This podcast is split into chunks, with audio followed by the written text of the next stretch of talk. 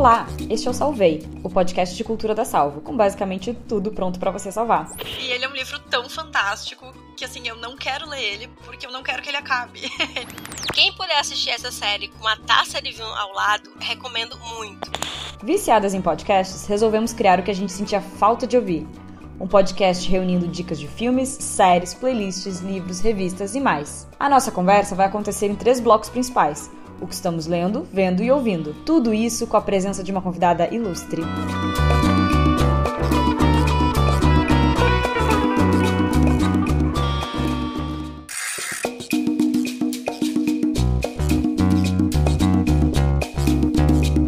Então, começando o episódio de hoje com uma convidada. A gente sempre fala que é convidada especial, né? Convidada especial, convidada especial, mas eu acho, gente, que os nossos convidados são especiais. Ilustre. Isso aí, tem que valorizar. a Kalani, que eu comecei a chamar de Kali, porque ela mesma se chama de Kali no Instagram, né? Uhum. Ela é designer gráfica. Eu conheci ela através do Kali Out Loud no Instagram, uma conta sobre o que é literatura, coisa que a gente adora. Eu descobri ela por causa da Salvo, e a gente ficou web amigas. Muito web amigas. Ela atua mais de quatro anos no design editorial, na área de editorial e branding, com editoras e marcas em geral. Ela escreve para a revista Record, que eu já indiquei aqui. Inclusive, eu indiquei um artigo que ela escreveu. Ela colabora com o Estúdio Forest, que eu amo de paixão, e com a Clint Studio e com o Clint Studio para projetos. E ela acredita no poder dos analógicos para sensibilizar as pessoas. Seja bem-vinda, Kali. Seja bem-vinda, Kali. Oi, muito obrigada pelo convite. Tô super feliz ou melhor dizendo, tô tri feliz, né? E vamos, vamos papear bastante. Eu vou perguntar diretamente para ti, Kali, o que que tu tá lendo? Bom, eu tô lendo muito lentamente ao longo de praticamente todo ano eu descobri um livro que se chama Frida in America, que é sobre a Frida Kahlo na América do Norte, né, nos Estados Unidos especificamente. E ele é um livro tão fantástico que assim, eu não quero ler ele porque eu não quero que ele acabe. e a autora fala dos meses que a Frida Kahlo e o Diego Rivera passam em três cidades específicas ali dos Estados Unidos. Eles começam por São Francisco, depois eles vão para Nova York e depois eles vão para Detroit. É muito legal, assim, é uma viagem no tempo, por exemplo, ela cita que quando a Frida tá em São Francisco não existia Golden Gate. E é muito louco a gente pensar que não existia Golden Gate em São Francisco, né? Assim, é o símbolo da cidade. Nesse período, é o início do casamento deles dois, e a Frida passa muito tempo sozinha, então ela meio que tem que arrumar alguma coisa para fazer e ela usa esse tempo para se descobrir mais como artista. Então ela fica exercitando assim muito a, a prática e tal. É muito legal, eu sou completamente fascinada pela cidade de São Francisco, porque eu morei lá. Então foi assim, uau, eu conheço essa rua, eu conheço esse lugar. Mas tá sendo uma perspectiva muito massa, assim, dela como pintora, porque ela ainda não chegou lá, sabe? Ela tá se construindo, então, muito massa. E tem um livro que eu, todos os planetas se alinharam quando eu entendi, quando eu ganhei esse livro, que é o Boa Noite Jamais, de uma editora gaúcha também, que é a Editora Hipotética, que é um quadrinho todo preto e branco, com uma capa rosa fofinha, que eu amo. E ele é basicamente um grupo de adolescentes que quer fazer uma banda punk para se revoltar contra absolutamente tudo ali da, da adolescência. Eu até postei sobre esse livro quando eu recebi ele. Ele não poderia ser mais Kalani Uh, do que isso. Eu amo, assim, a, a, questão punk. Quando eu era adolescente, de alguma forma, aquilo falou muito comigo. Mas eu milhas de distância disso. Então foi muito massa, assim, tipo, receber o quadrinho. Esse quadrinho virou um filme. Então eu acho que é uma narrativa, assim, que funciona em muitos termos visuais também. Bom, eu, eu tô na fase quadrinhos e HQs, aquela leitura que tu lê, tu pensa na história, daí tu pensa no frame ali, no quadradinho do porquê que aquele autor ou aquela autora fez aquela decisão. Designer fica pensando essas coisas, né? é, são essas duas coisas que eu, que eu trago hoje no Estou Lendo. E, Naná, o que, que tu tá lendo? Então, eu estou lendo uma coisa suculenta. Olha que coisa estranha, né? Ler uma coisa suculenta. Eu tô mostrando aqui no vídeo para as meninas, quem tá escutando não vai poder ver. Não, deu para entender porque é suculenta. Estou apaixonada. Eu sabia que a Kali ia gostar, que é para designers, não é só para pessoas que gostam de lanchos. Eu estou lendo Revista Farta. Para quem quer ter uma visualização assim do que significa, entra no Instagram arroba Revista Farta, que é uma revista de gastronomia. Uma mãozinha italiana assim junto. é uma publicação que acredita na valorização da gastronomia popular portuguesa, uma revista portuguesa. Eu tô lendo a edição número 2, que fala sobre frango assado. E a capa é um franguetão delicioso. uma revista que eu comecei a namorar pelo Instagram mesmo, antes de poder ter uma edição física. E aí eu viajei esse ano e consegui achar uma lojinha que vendia essa revista. Gastei um pouquinho, mas é porque eu acho que assim, essa é uma revista de colecionador, não só pelo conteúdo, mas é uma revista bonita de ficar na sala.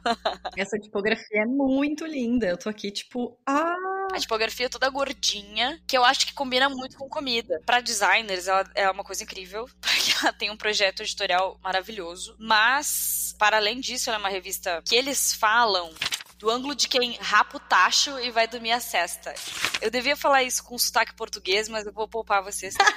E ela não é uma revista, assim, pelo menos até. Eu li até metade, eu não li nada, nenhuma receita na revista, não é esse o ponto. Ela fala sobre a origem dos pratos, sobre restaurantes, sobre forno, sobre outras coisas que não necessariamente o que veria no meu imaginário de uma revista gastronômica. Eu acho que eles conseguiram pensar no tema, discorrem bem com o storytelling. Porque imagina só tu escrever uma edição inteira sobre frango assado. É bizarro, né? Mas eu acho que vale a pena. Uhum. É, e para quem quiser ver, assim, é tipo, eu sei que é complexo, porque como ela é uma revista portuguesa, você não consegue comprar de uma forma simples. Porém, eles têm site, eles têm Instagram, tem como acompanhar os conteúdos deles de forma remota, para entender o que eu quero dizer com isso. E aí, eu pergunto, depois de chegar assim, né? Eu tô morrendo de fome, a gente tá gravando de noite. Carol, que diabos que tu tá lendo?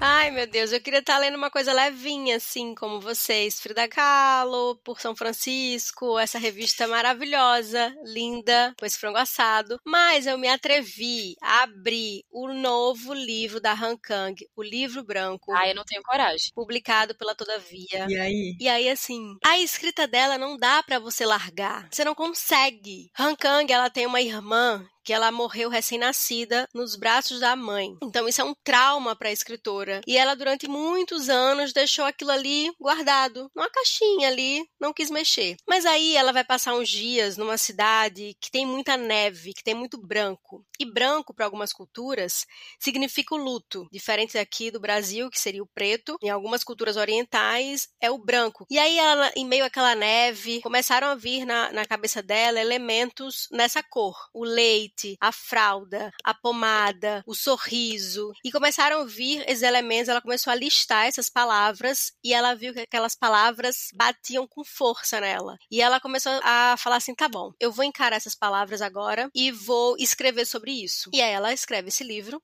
o livro branco. Só que ela escreve tão bem que você vai sendo levado, em alguns momentos você até esquece que ela está narrando, né, que ela está contando esse trauma dela, que é a morte da irmã recém-nascida, e como isso gerou, né, uma bola de neve branca na vida dela, na vida da família, né, na mãe, enfim. Em alguns momentos você até esquece, porque o jeito que ela conta, a narrativa dela faz com que você vá para vários caminhos, porque por mais que a história seja individual, seja a história dela, tem temas muito universais, né, como sempre a obra da Han Kang é, é A Vegetariana, que é um livro que a gente amou, a gente leu no clube, a gente tem o maior carinho por esse livro, que aparentemente está falando sobre uma, uma mulher que deixa de comer carne, mas no fundo está falando sobre muitas questões, e questões essas que batem a porta de todas nós, né? Então esse livro é a mesma coisa. Eu tenho uma polêmica. Ai, fale aí, você não gostou da Vegetariana? Ai, meu Deus. Não, não gostei. Sério? Sim, eu achei muito bom muito bem escrito. Tem imagens que a autora, passagens, assim, que ela construiu e que, tipo, até hoje eu penso naquilo, assim. Mas para mim, tipo, se ninguém tivesse me contado quais eram as metáforas que ela tava fazendo, eu não sei se eu teria feito esse raciocínio sozinha, porque para mim foi uma metáfora muito longe, assim, sabe? Enfim, me senti até ignorante, né? mas consigo, com certeza, aplaudir, assim, o feito literário, mas enquanto experiência de leitura, para mim não foi tão massa, sabe? Nossa, eu amei o vegetariano. Eu amei também é, mas é porque é isso, Kali. Não é, mesmo que você não entenda, não alcance o que ela está falando, como no caso desse livro Luto, né? Talvez quem não viveu aquilo não consiga alcançar, o que foi a morte dessa irmã recém-nascida, mas o texto dela, as palavras dela, vão te levando, assim, sabe? Eu acho que é uma literatura gostosa de ler, mesmo que você nem alcance onde é que ela tá querendo chegar. Até porque nesse caso específico é muito individual, né? É a dor dela. Nessa obra, você consegue imaginar aquele branco, aquele. Você consegue sentir aquele frio. Nesse caso do livro branco, as metáforas são mais simples. porque é muito metáfora, é muita metáfora, assim, com elementos de bebê, sabe? Elementos, assim, bem maternos que ela vai jogando ali e que eles soltos, assim, só em serem palavras incomodavam muito a ela. E é muito psicanalítico isso, né? Porque ela, opa, por que, que isso tá me incomodando tanto, né? Eu vou ter que falar disso mesmo, até ela fala no livro, mesmo que isso seja uma cicatriz que eu esteja precisando passar uma pomada por cima. Então, ela toda hora ela fica usando esses elementos. Vou fazer uma pergunta para ti, aproveitando então que você está lendo, porque eu amei a Vegetariana, mas foi, eu achei um livro bem pesado, né? Como sempre. Nós lemos também, né? Atos Humanos também no clube de leitura e Atos Humanos quase me matou. Assim, eu achei o supra-sumo do peso. Nesse caso, em comparação, na tua opinião, Carol? Eu não sei a cronologia, né? Eu sei o que foi publicado aqui no Brasil, que foi primeiro Vegetariana, depois foi Atos Humanos e agora o Livro Branco. Pela cronologia que eu li, eu acho que ela foi preparando o leitor para esse luto que tinha nela, sabe? Porque foram muitas mortes que ela foi trazendo nesses outros livros, né, anteriores. Ela queria falar sobre a morte, mas ela foi para outro, né? Em Atos Humanos ela foi para uma coisa, né, um evento grandioso, né, uma chacina, enfim. E agora, ela acho que enfim ela fala assim, tá bom, ok, eu vou escrever sobre o que eu realmente quero escrever. É difícil, é pesado, mas é isso. Uma vez que você começa, você não consegue parar.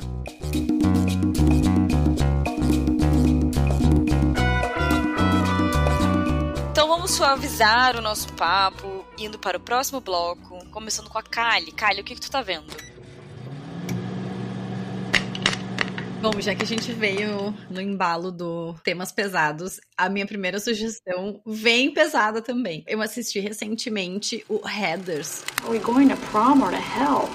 Esse é o nome em inglês do filme que tá na MUBI, que é Atração mortal, atração fatal. Assim, a tradução é péssima. Mas ele é um filme com a Winona Ryder, a musa lá dos anos 80, e um cara que também foi meio it boy da época. Esse filme são umas adolescentes, é muito Mean Girls. Mean Girls referencia especialmente as cenas iniciais. E é um grupo de garotas populares e todas são Heathers, o nome, né? Então tem a Heather 1, a Heather 2, mas a Winona, que é a diferentona, ela é a Verônica. E daí existe essa tensão tensão, assim, entre as gurias, e especialmente entre a protagonista e o universo ali da escola, né, do ensino médio, que a Verônica, a personagem, ela quer romper com aquilo, ela tá desconfortável, só que ela acaba apelando, assim, por umas coisas muito violentas. Então tem morte, tem assassinato, tem conspirações, a coisa vai indo, assim. Então é bem divertido no final, assim, eu achei um exercício massa. Um filme de Halloween. É, exato, eu assisti agora no final de outubro, então foi meio nessa vibe, assim, bom, momento momento do estrago, o que, que a gente vai ver. Esteticamente tem várias referências legais, assim, também, que depois tu vai processando e diz, bah, eu acho que isso aqui é uma referência àquilo. Tem umas frases famosas que finalmente eu entendi. Tem esse pé também na cultura pop. Aliviando o tom para coisas médio pesadas. Uma coisa que eu tô vendo é o Beef, que é A Treta, o nome. É uma série do Netflix. What is your problem? What?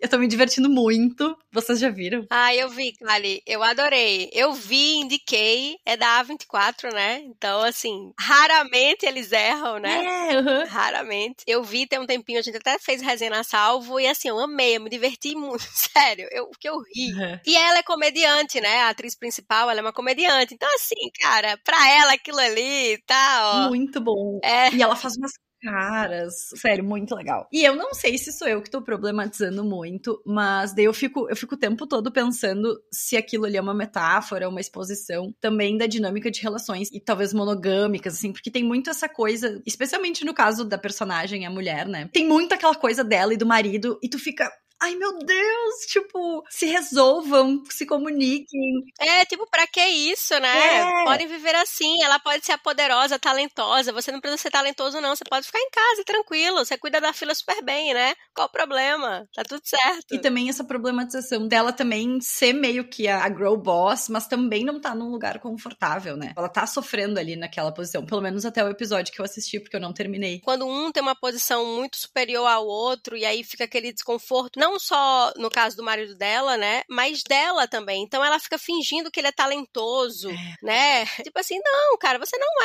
é. E tá tudo certo. Eu sou a talentosa, eu sou uma artista aqui. E é isso, né? Sim. né? É. Mas sim, mostra esse, esse, desconforto dela com essa situação. Eu tô achando um exercício muito massa, assim, de tentar ler tudo aquilo e junto tô me divertindo horrores, né? Não, Kali, você tá maravilhosa, porque assim, eu nem fiz esse, esse, esse pensamento que você tá falando, eu tô, eu tô, falando aqui agora, para parecer uhum. minimamente, assim, com um pouco de alguma inteligência. Mas assim, na hora, eu só fazia rir.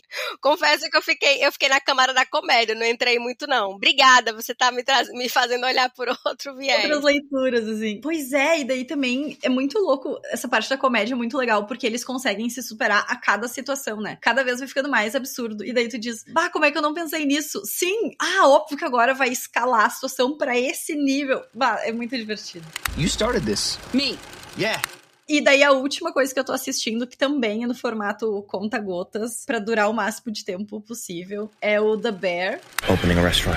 Gotta go hard every day. É uma série que tá no Star Plus. Eu esperei sair a segunda temporada para começar a assistir a primeira, porque eu sou essa pessoa assim que, ah, não sei se eu vou investir aqui o meu tempo, as minhas horas, a minha emoção, o meu apego numa série que não vai ser continuada. Então eu, eu fiz esse esquema, assim, eu comigo mesmo. E vai sair a terceira, hein, Kali? Foi renovada. Não, aquele homem, eu tô muito preparada para ver ele, sabe? Ah, eu também, gente. Aquele homem não tem condições, ele é muito maravilhoso. ele é, ele é. Eu tô curtindo muito, assim, ver os dilemas de cada um. Ah, um é muito orgulhoso, o outro é muito estourado, né? Muito nervoso. A outra tá insegura porque tá fazendo novamente uma coisa ali de tentar ter o próprio negócio. E eu acho muito legal, assim, que essas são as, as fragilidades de cada um, sabe? Fora que também é tri divertido, né? Aquela coisa meio frenética, a câmera, os gritos, tu fica, como é que vocês se entendem? E o episódio da família, se alguém achar que a série não é legal, não tá tão massa, tem que assistir até o episódio da família. Que assim, sério, não sei como não ganhou o prêmio esse episódio, ou se pode ganhar ainda, enfim. Eu vou dar o prêmio pra eles, porque. Cara, eu concordo. É um episódio muito louco em termos de narrativa. Tem que assistir. É uma série sobre um cara que herdou um restaurante falido do irmão que morreu. Em determinado momento, ele, na segunda temporada, ele vai fazer a renovação desse restaurante. Ele vai fazer a reforma. This is coming from a place of wanting to start fresh and clean. Carol, me conta então o que que tu tá assistindo. Eu estou assistindo uma série que eu estava ansiosa para começar a ver, que se chama Nada, tá na Star Plus. Crítico gastronômico, como um escritor, como um periodista. Diria que não sou nada. Essa série é muito boa, uma série argentina. Eu amo humor argentino, assim. O humor argentino para mim é tipo assim, tá lá em cima, eu adoro. Eu acho eles irônicos. Parece muito com o humor francês que eu também amo. E aí, tudo, tudo de humor argentino que eu gosto está nessa série. A série conta a história de Manuel, que é um crítico gastronômico. Ele é solitário, ele tem amigos, tem uma filha e tal, mas mesmo assim ele é muito sozinho, assim, cheio de mania e tal. E tem uma pessoa específica que tá acostumada já com essas manias dele, mas acontece uma coisa e ele se vê sozinho. E ele precisa reaprender ali a como é que é cuidar dele mesmo, sabe? Como é que é estar no mundo. Então é muito engraçado como é que ele vai se situando, o jeito que ele vê o mundo mundo. É engraçadíssimo, assim, os diálogos são ótimos e, assim, tem um narrador de luxo, essa série, que é Roberto De Niro. Chique. I hope you're not dying or anything like that. Somente, assim. Do nada.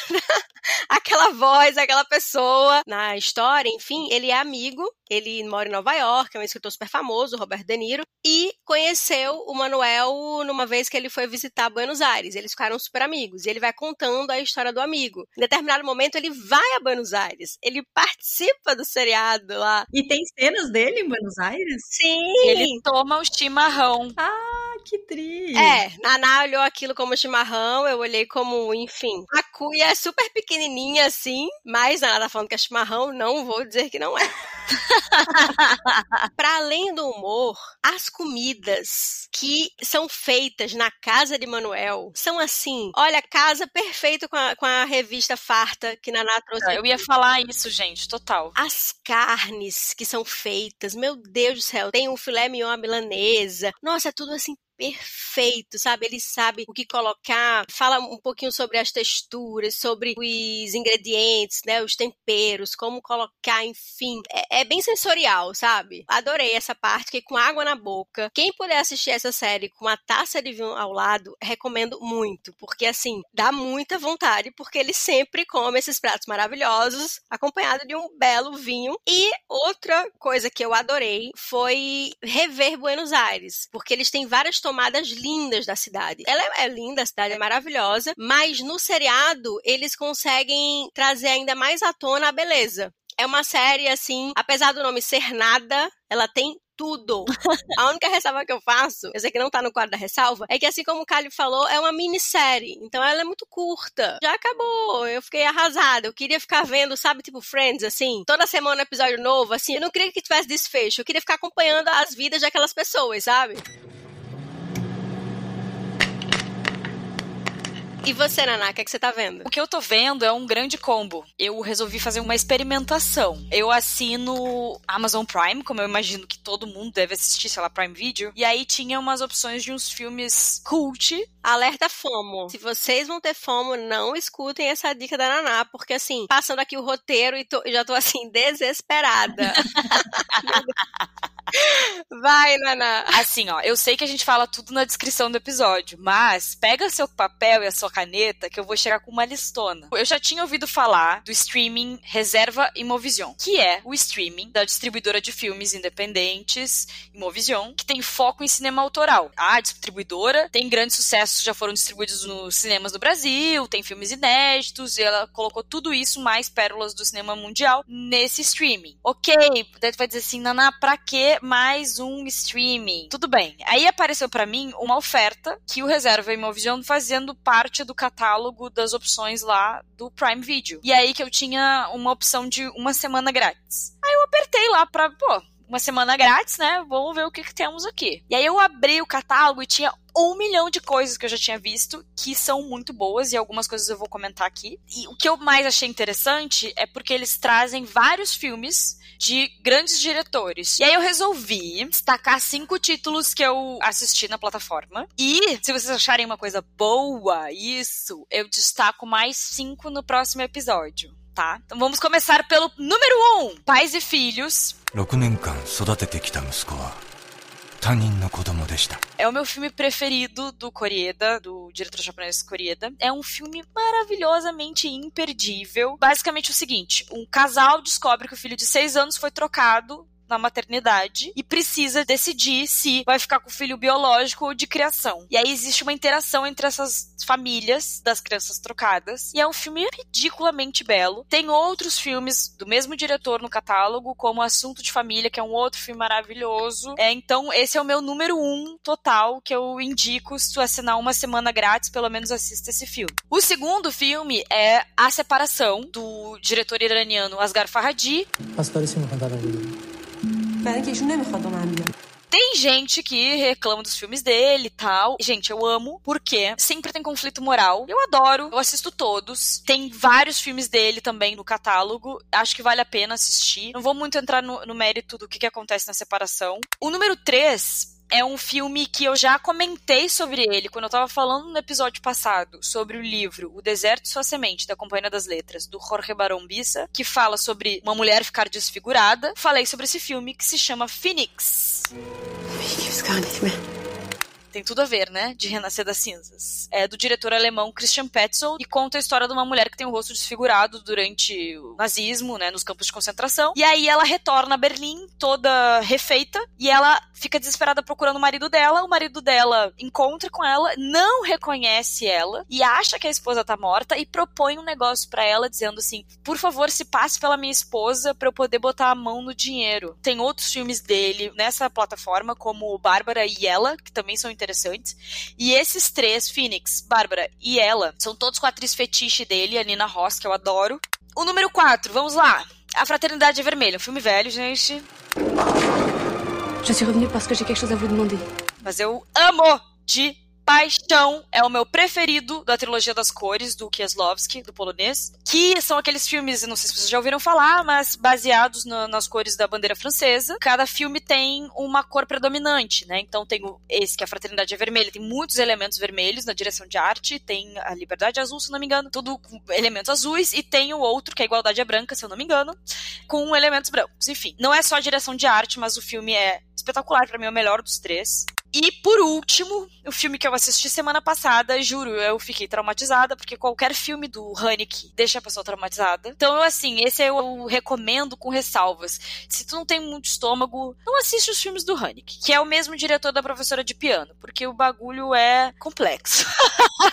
é um casal de intelectuais, tipo, o cara é apresentador de um programa de literatura e ela é editora, é Juliette Binoche, belíssima. E aí eles têm um filho e tal. Tarará. Aí um belo dia eles começam a receber vídeos anônimos da fachada da casa deles. E esses vídeos sugerem que eles estão sendo perseguidos, sei lá, tem um stalker. E aí as fitas, elas vêm embrulhadas com os desenhos infantis violentos, assim, tipo uma cara com desenho de sangue na cara. O diretor safado brinca com o espectador. Em alguns momentos tu tá vendo a cena e aí tu acha que é o filme. Daqui a pouco aparece rebobinado e tu vê, não, não, não, pera, isso não é o filme. É a fita que eles estão assistindo. Outros momentos tem cortes brutos de cenas que tu não vai entender até determinado momento. Tipo assim, tu fica, tá, mas eu não tô entendendo quem é essa pessoa? Por que, que ela tá aparecendo agora? Né? E aí se constrói, porque, cara, esse filme é incrível, mas ele é muito pesado. Então, recomendo com ressalvas. Uma semana grátis. Escolhe um, escolhe dois tá? E assiste de graça,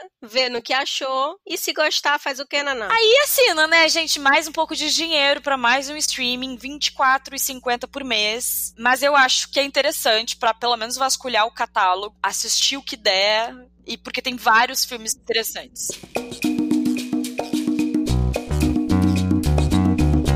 agora a gente vai migrar para o último bloco do que estamos ouvindo. Eu vou começar de novo perguntando pra Kali. Kali, o que, que tu tá ouvindo? Eu tô ouvindo, especialmente influenciada por uma leitura, assim, que eu fiz um tempo atrás, e também pelo clima aqui de Porto Alegre, assim, o clima, as estações. É uma playlist que eu fiz, então não é muito acessível, mas enfim, tá pública. Eu nomeei essa playlist como Witchy, inspirada em bruxas, uh, depois de ler o Bruxas de Bass Rock, que é um livro que saiu pela Dark Side um contexto sobre o livro é que ele fala de três gerações, né, de mulheres, e essas histórias elas vão se entrepondo, assim, são, são camadas, então cada capítulo é de uma época. E tem todo um contexto muito massa do lugar, assim, da região onde essas mulheres vivem, da proximidade com a natureza, da relação com a natureza, e, e essa coisa da a textura, assim, o mar violento, a areia molhada, a areia que incomoda, que gruda, o vento, a chuva, e tudo isso me levou para algum lugar muito específico de músicas que me lembrassem bruxas. Daí fica a grande pergunta, né? O que é bruxas? Enfim. E por isso que esse livro é legal. Daí eu até abri aqui para citar algumas músicas que, que eu coloquei nessa playlist. Tem Crystal Bell, da Joan S. A Police Woman.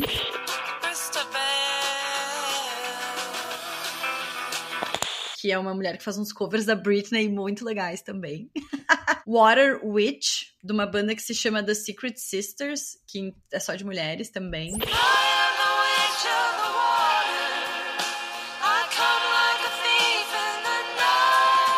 E Send It Over, que é tipo o hino da playlist, da Matiel.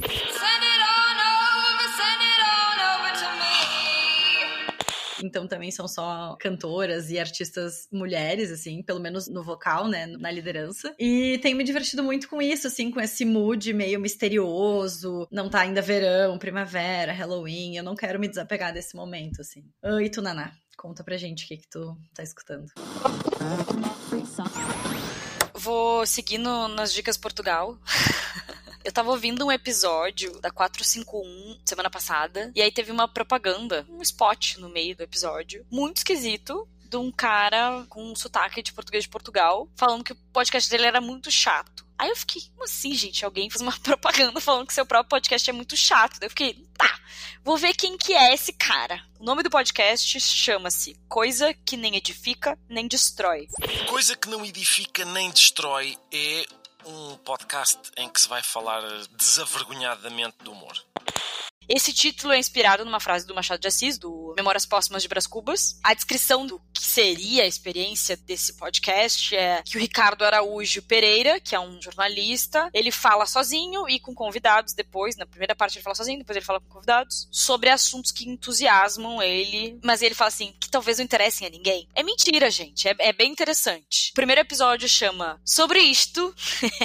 Começa falando da relação íntima do humor com a melancolia, e aí fala sobre a origem das palavras, sobre o significado em algumas línguas, o que eu já acho interessantíssimo, adoro isso. Eu adorava as aulas do Cláudio Moreno em Porto Alegre. Ele, no final, convida o professor Abel Barros Batista para analisar memórias póstumas de Brás Cubas, falando que esse defunto autor, né, ele na, na posição de morto, ele tá totalmente livre para falar o que ele quiser e para ser engraçado. Em várias situações do livro e uma análise super profunda, achei super interessante. Eu não consegui ouvir os outros episódios ainda para dizer assim se ele vai repetir temas de literatura, mas esse primeiro sobre isto eu achei bem interessante, só que ele soa esquisito. Porque, um, eu não estou acostumada a ouvir o dia todo português de Portugal demora um tempinho até tu ajustar o tom do ouvido. Depois, porque ele fala durante um tempo sobre um tema. Até tu entrar no tema e entender sobre o que tá se passando, beleza. Mas, quando engrena o episódio, eu achei muito sui generis. Nunca vi um podcast igual a esse. Acho que é uma experiência para experimentar. E tu, Carol, o que, que tu tá ouvindo?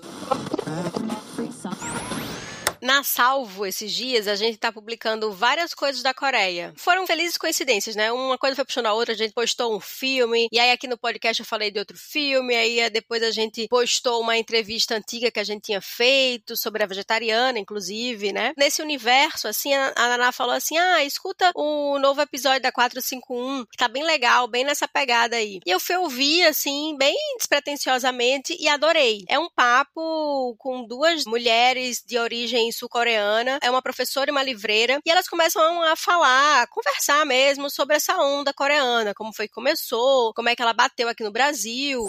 Os leitores, independente de região geográfica, questão, idade, eles são assuntos que eles querem explorar e que podem ser compreendidos independentemente de quantos leitores conhecem a realidade sul-coreana ou não.